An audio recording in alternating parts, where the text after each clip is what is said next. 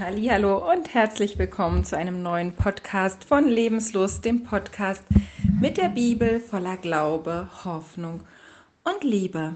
Ich freue mich, dass du heute wieder mit dabei bist und vielleicht findest du die Bibel genauso spannend wie ich und vielleicht hast du manche Fragen oder vielleicht kommt dir manches ein bisschen komisch vor, dann freue ich mich, wenn du mir schreibst oder wenn wir gemeinsam Neues entdecken können. Eine Sache, die ich lange nicht verstanden habe, nennt sich die Oma-Zählung. Vielleicht hast du davon schon gehört. Wir haben ja die vorgeschriebenen Feste, die Gott seinem Volk gegeben hat. Und da gibt es das Pessachfest oder das Passafest, was ja vielen noch relativ bekannt ist. Und zwischen dem Passafest und dem Shavuot-Fest, was wir unter Pfingsten vielleicht äh, eher geläufig in unserem Kalender haben, gibt es eine, eine Zeitperiode, die wie eine Perlenschnur Pessach und Shavuot verbindet. Und die nennt sich Sephirat HaOmer, das Oma-Zählen. Was zählen wir denn da überhaupt und warum? Und zwar sagt uns die Bibel, an mehreren Stellen und so zum Beispiel auch in 3. Mose 23. Da steht bei mir unter der Überschrift das Fest der ersten Gabe. Da befahl der Herr Mosche, gibt den Israeliten folgende Anweisungen, wenn ihr in das Land kommt, das ich euch geben werde und die Getreideernte einbringt, sollt ihr dem Priester die erste Gabe eures Getreides geben. Am Tag nach dem Schabbat soll der Priester sie dann vor dem Herrn in einer symbolischen Opferhandlung hin und her schwingen damit sie für euch angenommen wird. Und das steht genau zwischen den Anweisungen für Pessach und dem Fest der ungesäuerten Brote und zwischen dem, also und äh, danach kommt eben diese Anweisung für Shavuot, Pfingsten. Und ähm, wir merken bei dem ursprünglichen Namen, äh, Pfingsten ist abgeleitet vom griechischen Pentekoste und das ist einfach 50. Es geht hier also um die Zahl 50. Und die haben wir also dann genannt vom Tag nach dem Schabbat an, dem Tag, an dem ihr diese Getreidegabe dargebracht habt, sollt ihr sieben Wochen abzählen. Zählt 50 Tage bis zum Tag nach dem siebten Schabbat und bringt dann dem Herrn ein Opfer von neuem Getreide. Wir haben hier also einmal einen Zusammenhang mit Getreide und wir haben äh, diese sieben Wochen bzw. 50 Tage, die wir zählen sollen. Und das ist alles nicht so ganz klar verständlich vielleicht, um welches Getreide geht es überhaupt. Und ähm, nach Pessach oder genau zu Pessach wurde die Gerstenernte eingebracht. Gerste war das erste Getreide, was geerntet wurde. Auch der, der ursprüngliche Name des Monats, in dem wir Pessach feiern, äh, hat einen Zusammenhang, das heißt Abib. Und das hat einen Zusammenhang mit der Gerstenernte. Und Gerste war ein eher minderwertiges Getreide. Damit wurden die Tiere gefüttert, aber es wurde, außer bei ganz, ganz armen Leuten vielleicht, nicht damit gebacken, gekocht. Es wurde weniger zur Speise von Menschen verwendet. Es war Tierfutter. Und dieses, dieses, äh, diese Gerstenernte ist ein Auftakt äh, der Getreideernte, die so, so einen kleinen Vorgeschmack lieferte zu Shavuot, also 50 Tage später, gab es nämlich die Weizenernte. Und äh, wir lesen ja, es wurde ge, äh, diese Gabe wurde geerntet und der Priester brachte sie vor Gott in einer schwingenden Bewegung symbolisch dar. Und diese Ernte hatte insofern eine Riesenbedeutung, weil man von ihr auf eine noch größere Weizenernte ähm, schlussfolgerte oder, oder hoffte und von Gott erbat, dass die noch segensreicher ausfällt, weil Weizen ja einfach ein total leckeres Getreide ist und was man sehr gut äh, zur Speise verarbeiten kann. Das haben wir ja auch heute noch. Ne? Also ich kenne keinen, der so Gerstenbrote isst. aber äh, Weizen haben wir schon ganz viel. Und dieses Oma, was wir hier haben, das ist eine, eine Maßeinheit für Getreide.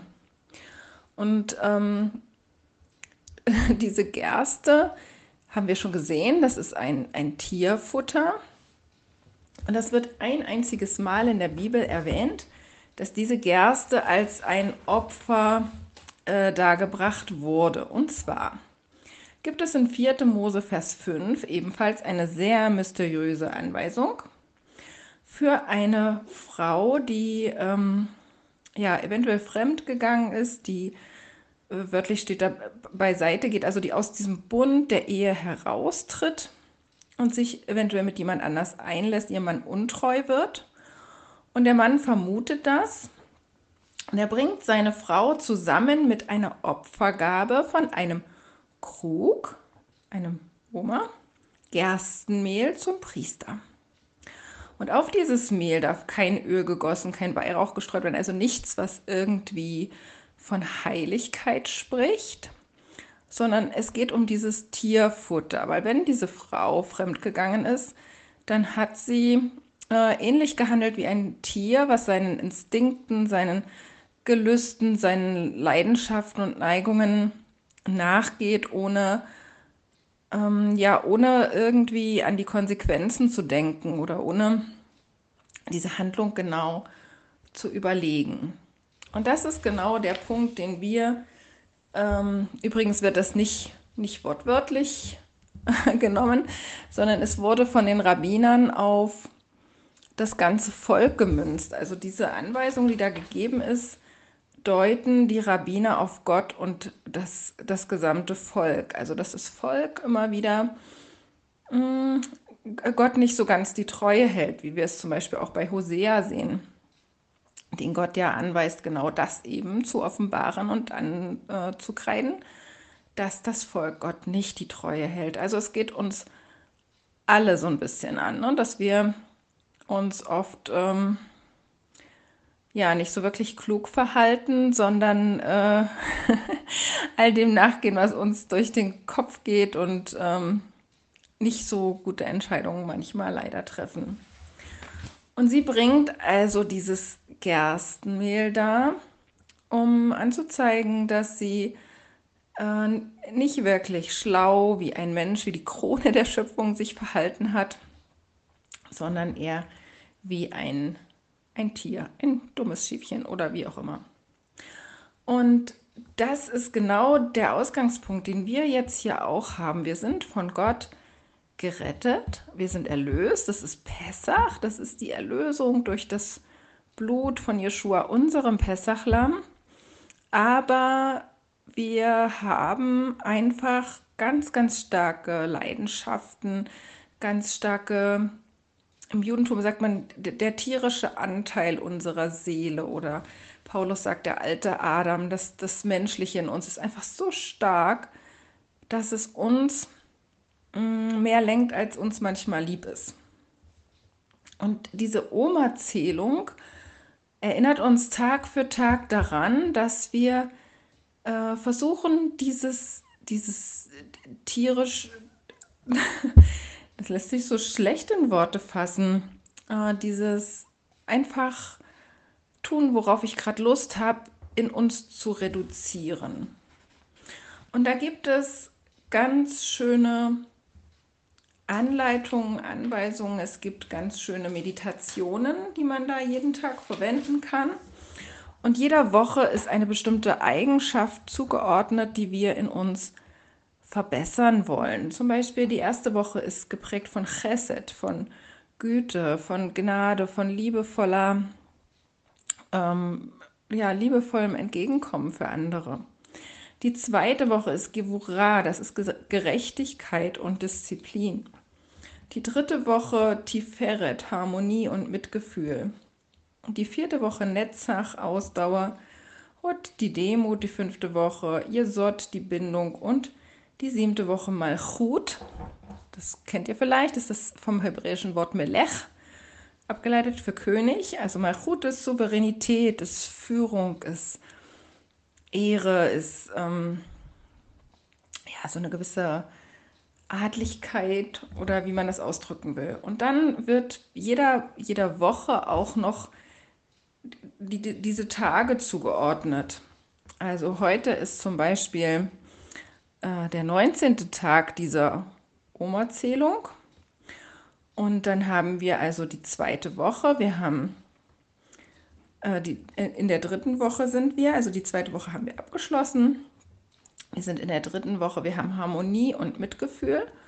Und dann ist heute der fünfte Tag und das steht dann für die Demut in der fünften Woche, dass wir anderen helfen in, in Demut und nicht in der Haltung, äh, ich kann alles besser, ich weiß alles besser, sondern dass wir diese demütige Haltung mitbringen, dass Gott uns etwas gegeben hat, damit wir es mit anderen teilen. Also wir haben gestern Abend zum Beispiel gesagt, äh, heute ist die, der fünfte Tag der zweiten Woche. Äh, es sind zwei Wochen und fünf Tage des Umerzählens so rum. Und so zählt man also die Wochen und die Tage, wie es uns von Gott äh, ja angewiesen ist. Und wir zählen diese Gerste, dieses, dieses Tierfutter praktisch in uns und versuchen uns innerlich auszurichten. Und dann kommt am Ende dieser 50 Tage etwas ganz Schönes, nämlich die Gabe der Tora. Das ist der ursprüngliche äh, Fest, der, der, ursprüngliche Festtag äh, der Shavuot stattfand, am Ende dieser 50-Tage-Zählung, bekamen sie die Tora von Gott am Berg Sinai. Und im Neuen Testament wird uns berichtet, dass genau an diesem Tag gab es nochmal so, so ein Mini-Event davon. Wir lesen ja, bei der Gabe der Tora gab es viel Feuer und äh, Schofar-Schall, ein, ein vibrierender Schall, ein lautes Geräusch. Und genauso war es, als ähm, Gott diesen Geist geschickt hat. Sie bekamen kleine Feuerzungen, was wir auch schon oft in außerbiblischen Schriften haben. Und äh, es war ein Brausen zu hören, also auch dieses vibrierende Geräusch wieder. Gott knüpft hier an und sagt, das ist der neue Bund, dass ich meine Tora auf euer Herz schreiben möchte. Und das möchte er eigentlich tun und er möchte uns eigentlich diese Dinge nahebringen. Und dazu sind diese 50 Tage eine total tolle Vorbereitung, dass wir erstmal gucken, wie ist denn unser Herz überhaupt beschaffen? Wie sieht es aus um, um Demut, um Durchhaltevermögen, Ausdauer? Wie sieht es bei mir aus mit all diesen Eigenschaften und was muss ich mit Gottes Hilfe da nochmal angehen? Und dafür ist das eine ganz tolle Zeit und ich wünsche jedem, dass er diese Zeit auch mit Gott entdecken kann und freue mich mit euch auf diesem Weg zu sein. Seid gesegnet, bis bald.